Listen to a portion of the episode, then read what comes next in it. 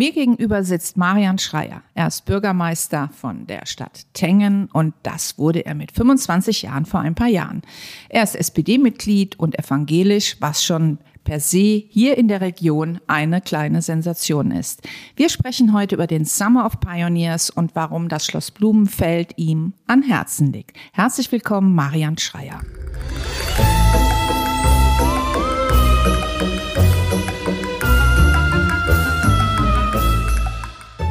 Schlossgeschichten aus dem Schloss Blumenfeld. Wie ist das als Schlossherr in einem belebten Schloss wieder zu sein? Das ist erstmal ganz ungewohnt, weil Schloss Blumenfeld seit ja, etwas mehr als vier Jahren ungenutzt ist und es freut mich sehr, dass jetzt wieder Leben eingekehrt ist und wenn man vorbeiläuft, dann sieht man, dass das Schlosstor offen ist oder wenn man abends im Blumenfeld unterwegs ist, dass die Fenster beleuchtet sind. Insofern äh, wirklich große Freude darüber und es geht, glaube ich, nicht nur mir so, sondern vielen Blumenfelderinnen und Blumenfeldern, die dann auch neugierig ins Schlosstor reinschauen und sich fragen, was da jetzt alles Neues im Schloss passiert.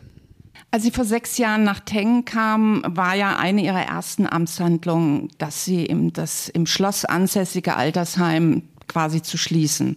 War wahrscheinlich eine traurige Angelegenheit. Es war immerhin 130 Jahre hier. Das war quasi Ihr Einstieg als Bürgermeister, war also gleich im, von Anfang an mit dem Schloss Blumenfeld verbunden. Wie wurde das dann hier aufgenommen?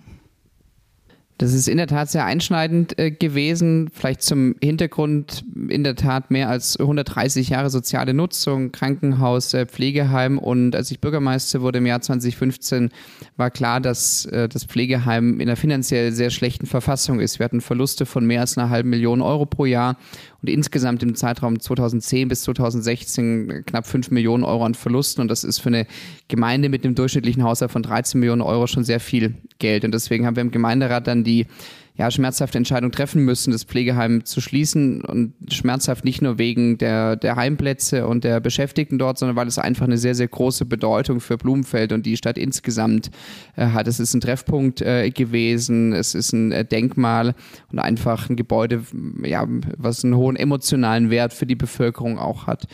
Die Entscheidung selbst ist relativ ähm, gut aufgenommen worden, beziehungsweise wurde nachvollzogen in der Bevölkerung, weil einfach klar war, dass die wirtschaftliche Belastung für die Stadt zu groß war und das, weil absehbar war, dass die Handlungsfähigkeit der Stadt auch verloren geht, wenn das Pflegeheim nicht geschlossen wird. Aber natürlich ist es erstmal ähm, ein sehr, sehr trauriger und schwieriger Moment für die Stadt gewesen und stellte sich dann schnell auch die Frage, wie geht es eigentlich weiter mit dem Gebäude? Wie können wir Schloss Blumenfeld wieder beleben und was soll dort in Zukunft passieren?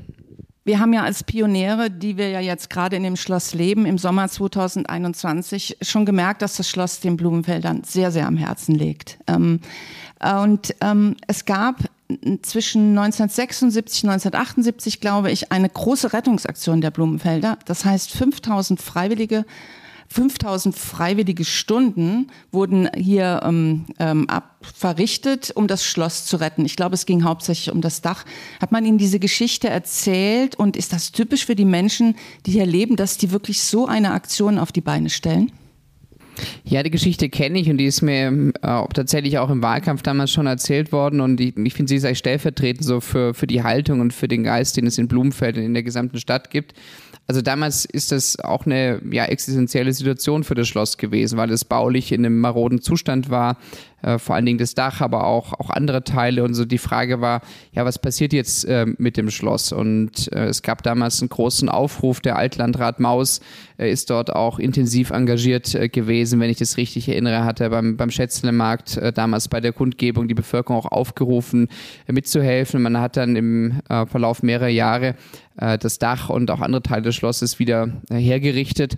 Und ja, das, das zieht sich so durch, durch viele Episoden der Geschichte in der Stadt Tengen und den Ortsteilen, dass wir ein unglaublich großes bürgerschaftliches Engagement haben. Man kann das auch heute noch äh, sehen. Wir haben beispielsweise 60 Vereine ähm, auf rund 4700 Einwohnern Einwohner und das ist schon ähm, sehr viel. Also äh, das ist nicht selbstverständlich, dass es da so ein breites bürgerschaftliches Engagement gibt. Und wir haben im Jahr 2015, 2016 eine große Bürgerumfrage gemacht und haben sich etwa die Hälfte aller Haushalte beteiligt und dort haben wir auch abgefragt, engagieren Sie sich, äh, sind Sie freiwillig ähm, aktiv und äh, wenn man all die Stunden aufsummiert, die damals genannt worden sind in der Haushaltsumfrage, dann kamen wir auf ein Engagement, wenn ich das richtig erinnere, von etwa 1800 Stunden äh, pro Monat ähm, äh, pro Woche, was also wirklich ein enorm hoher Wert ist. Also es zeigt, dass die Frage des Engagements ähm, schon eine sehr wichtige für viele Bürgerinnen und Bürger in der Stadt ist. Und ähm, nur so kann man äh, das Leben in einer kleinen Gemeinde auch organisieren. Also weite Teile des kulturellen und des öffentlichen sozialen Lebens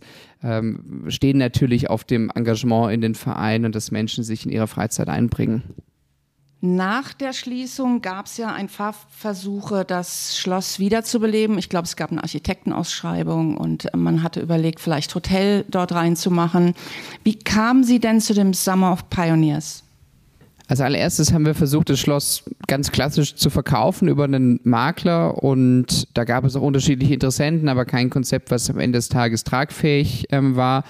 Äh, wir haben dann versucht, auch Ideen zu entwickeln, zusammen mit Studierenden von der Hochschule aus Konstanz, Architekturstudierende, die drei Konzepte entwickelt haben das Kulturzentrum, aber auch eine Variante, die aus Co-Living und Co-Working besteht, also so ähnlich wie wir das heute auch äh, sehen. Das Thema Beherbergung spielt immer wieder eine Rolle. Und wir haben dann im vergangenen Jahr, also 2020, einen Investoren-Architektenwettbewerb ausgelobt.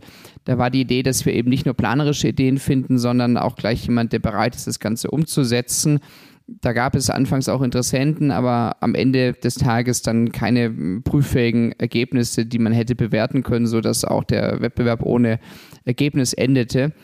Und ich bin dann im Gespräch mit Frederik Fischer auf die Idee gekommen, ähm, wäre das nicht eine Idee, den Summer of Pioneers im, im, Schloss durchzuführen. Also ich hatte das in Wittenberge mitverfolgt und wir sind schon seit längerer Zeit in äh, Kontakt und waren dann relativ schnell beide an dem Punkt, dass wir sagen, ja, das wäre doch eine spannende Geschichte, das im Schloss zu machen. Und für uns ähm, ist es ein Impuls oder soll es der Auftakt sein, das Schloss wiederzubeleben. Wir haben in den letzten Jahren eigentlich, kann man sagen, alles Konventionelle versucht. Der Makler, wie gesagt, der Architekten- und Planungswettbewerb.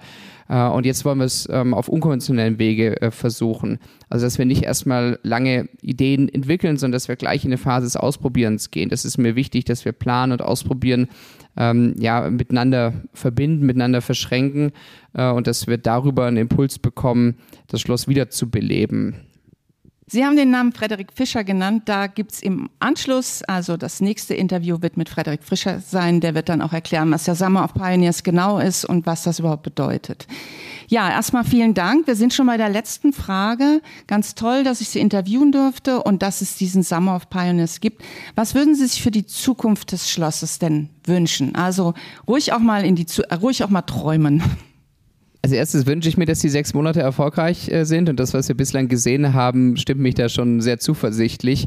Ich habe es vorhin gesagt, dass das Schloss jetzt ähm, wieder beleuchtet ist abends, dass Menschen ein- und ausgehen. Wir haben erste Veranstaltungen äh, schon gehabt und äh, das finde ich ist ein erster Erfolg äh, des Projektes. Und ähm, ja, der, der große Wunsch wäre natürlich, dass wir darüber jetzt den Anschluss bekommen, das Schloss dauerhaft wieder zu nutzen. Ich glaube, dass es äh, eine multifunktionale Nutzung braucht, dass wir also unterschiedliche Elemente haben. Äh, dort kann Coworking stattfinden, wie das jetzt der Fall ist. Ähm, dort kann es aber auch temporäre Wohnangebote geben für Seminare, für Projekte oder jemand, der für einen mehrwöchigen Schreibaufenthalt im äh, Schloss ist. Das Thema Veranstaltung, glaube ich, kann eine große Rolle spielen, weil sich Schlosshof, Schlossgarten und natürlich auch die Räumlichkeiten im Schloss dafür eignen, für Veranstaltungen ganz unterschiedlichster Art im kulturellen Bereich, Konzerte, Lesungen, aber ich denke auch an, an Workshops. Ähm, es gibt jetzt auch Klausurtagungen, die stattfinden sollen während der sechs Monate.